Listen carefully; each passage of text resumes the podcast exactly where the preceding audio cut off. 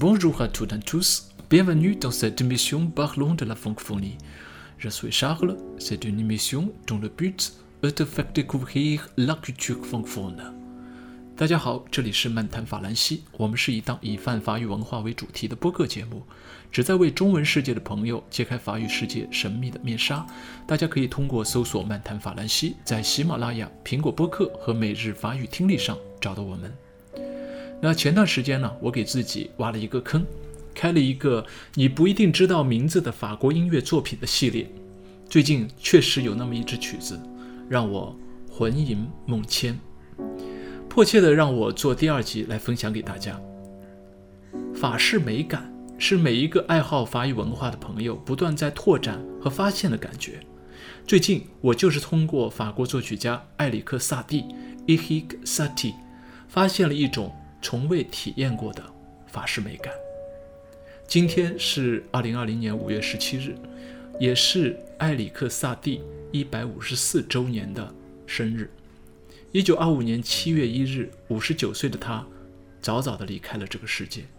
虽然他的作品不多，代表作品有钢琴曲、裸体舞曲三首、玄秘曲三首、萨拉班德三首、交响戏剧《苏格拉底》等，缺乏有分量的大部头，但他对后世音乐风格的影响还是很大的，是法式音乐的坚定捍卫者。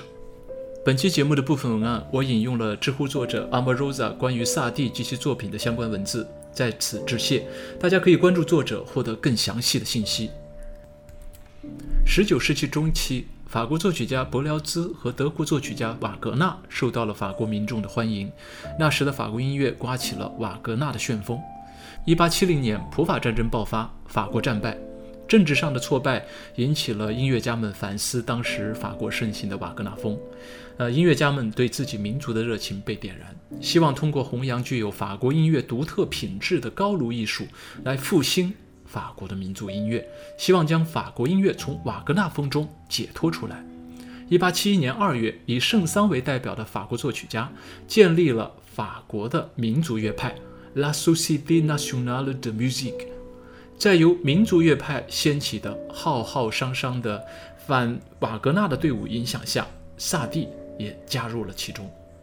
那十七世纪到十八世纪的法国乐评人是这样来描述法国的风格的：是简单、自然、平静、温和、高贵，以及敏感纤细。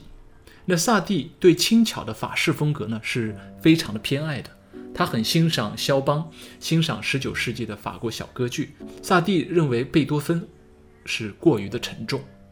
1920年，萨蒂在布鲁塞尔某次会议上是这样说的：“他说，我一点儿也不反对瓦格纳的作曲法，而是我说我们应该有自己特色的音乐。”那萨蒂的反瓦格纳的倾向是由于植根在萨蒂心中的法国人的艺术精神和瓦格纳的不同。从而导致了不同的审美价值取向。那萨蒂反对浪漫主义，他也反对印象主义。他对19世纪末一直延续到第一次世界大战之际的后期浪漫主义以及表现主义的夸张形式十分的反感。他说：“不是出自真诚的音符，我一个也不写。”这种简约主义的风格确实为新古典主义乐派奠定了基础。他还认为德彪西的音乐是近视眼中看到的景象，是粉饰太平的海市蜃楼。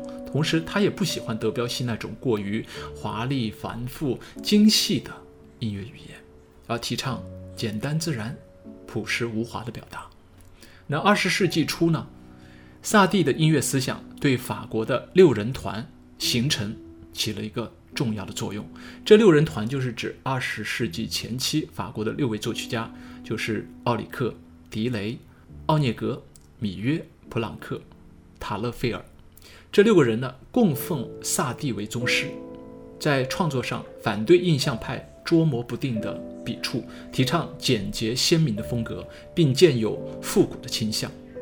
那我们今天介绍的曲子是一八八八年萨蒂在蒙特马特雷餐馆演奏钢琴时创作的一部钢琴曲。这钢琴曲是由三首。曲子来组成的，它这个叫做裸体歌舞 l e t r o i r i m n o p i d i 这部作品的名字来源于古希腊斯巴达每年祭祀太阳神阿波罗的节日。在节日的庆典中呢，斯巴达的男性们会裸体载歌载舞的来庆祝。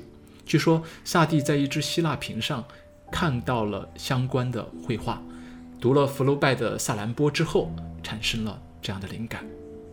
那我们今天介绍的是这三首曲子的第一首《Long et douloureux》，沉缓悲痛的。这首曲子给人神秘、空远、宁静的感觉。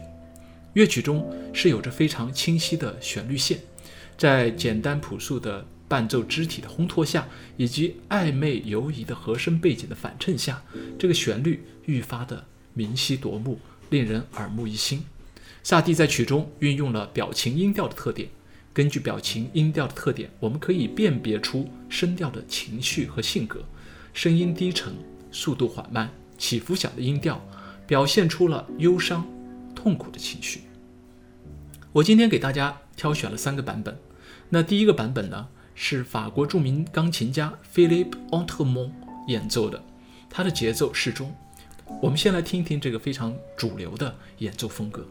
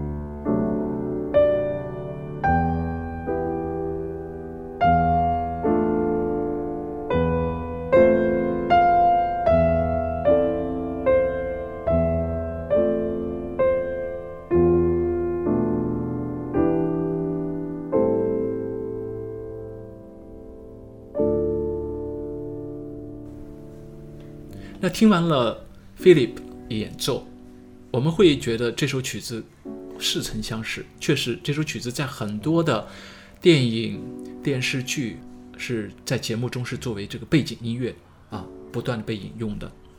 那我们第二个版本呢，就会来选择一个不一样的版本。我们上面讲到了德彪西和呃萨蒂之间，他们是有着这种亦友亦敌的这样的一个关系。但是德彪西非常欣赏的萨蒂，但是有时候也会对萨蒂提出他的这个批评。但是他对于这个裸体舞曲《Rimlo P D》，他也是爱不释手。他呢把第一首和第三首的这个小品呢改编成了管弦乐的版本。那我们今天选择的是美国指挥家 Maurice Abravanel 指挥犹他交响乐团的版本。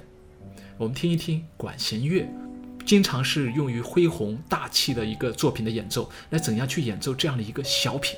怎样去演奏这样的一个非常神秘、有着神秘主义特色的钢琴曲？